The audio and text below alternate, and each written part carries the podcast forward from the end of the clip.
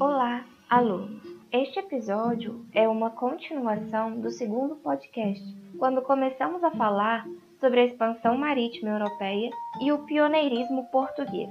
Agora daremos continuidade ao tema, falando um pouco sobre o caso da Espanha e de alguns outros estados europeus. Bom, na tentativa de descobrir também um caminho para as Índias, os espanhóis, diferente dos portugueses, optaram por uma rota marítima a oeste. Cristóvão Colombo foi um dos primeiros navegadores a fantasiar a descoberta do que seria a América. Ele acreditava que o seu empreendimento abriria as portas para o paraíso. Embora italiano de Gênova, Colombo foi financiado pela coroa espanhola após a queda de Granada, último reino muçulmano na Península Ibérica. Sua chegada em 1492 à América, que ele julgava ser parte das Índias, e as expedições posteriores ao Novo Mundo acirraram disputas entre Espanha e Portugal.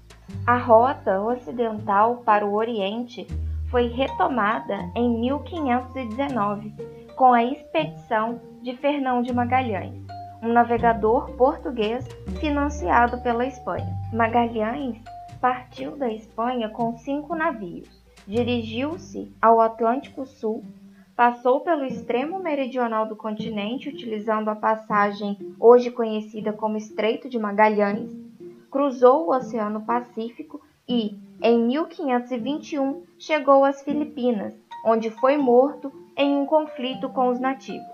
A viagem durou três anos e os registros indicam que, dos 237 homens a bordo dos cinco navios, apenas 18 retornaram, num único barco.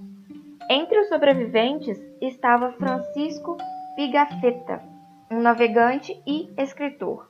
Ele foi o responsável pelos relatos da viagem que comprovaram que a Terra era redonda. A primeira circunnavegação do planeta se realizou sob bandeira espanhola. Outros estados, como Inglaterra e França, seguiram os passos dos ibéricos, mesmo com algum atraso. Os franceses sob reinado de Francisco I, que durou de 1515 a 1547, começaram a contestar o Tratado de Tordesilhas, que dividia o mundo entre portugueses e espanhóis, e realizaram incursões piratas à América Portuguesa. Já a Inglaterra financiou o italiano João Caboto em duas viagens ao Canadá, em 1497 e 1498. No reinado de Elizabeth I, de 1558 a 1603, foram realizadas várias viagens de reconhecimento ao litoral da América do Norte.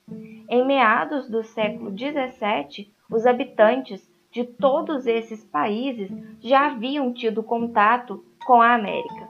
Isso acabou por modificar profundamente o conhecimento que os homens tinham do mundo e de si mesmos, abrindo caminho para novos interesses e novas formas de pensar. Os projetos de expansão marítima dos portugueses e espanhóis atendiam aos interesses de diversos grupos sociais e instituições que compunham a sociedade ibérica, visto que lhes ofereciam uma saída para a retração econômica e outros aspectos da crise da ordem feudal.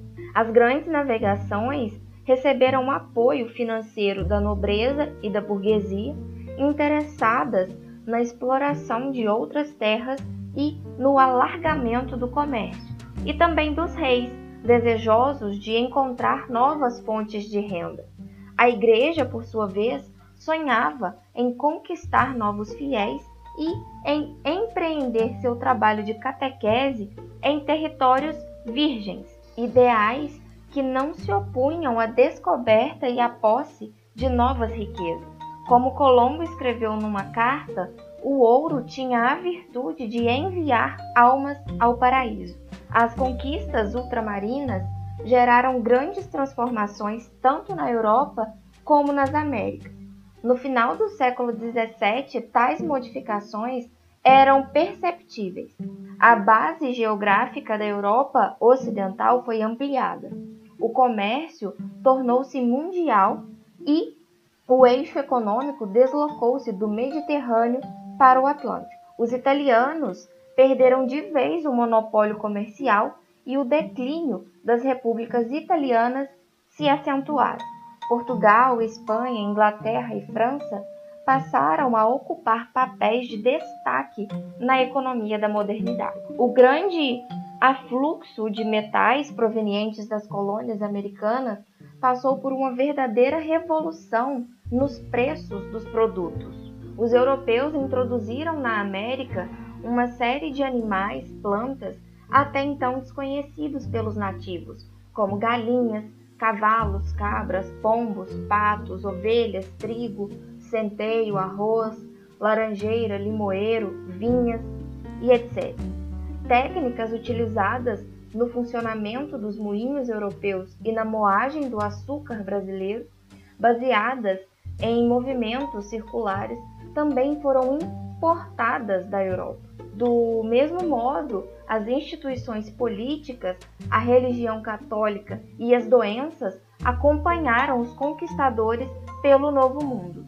Com a expansão marítima europeia compreendida entre os séculos 14 e 17, foram abertos novos mercados e os transportes aperfeiçoados, graças às novas tecnologias empregadas. Desde então, a arte de comerciar passou por inúmeras transformações. A descoberta do novo mundo foi decisiva para a política econômica conhecida como mercantilismo. Com a abertura dos caminhos das Índias e das Américas, civilizações até então isoladas se integraram à economia europeia, o que gerou a expansão do mercado em escala mundial.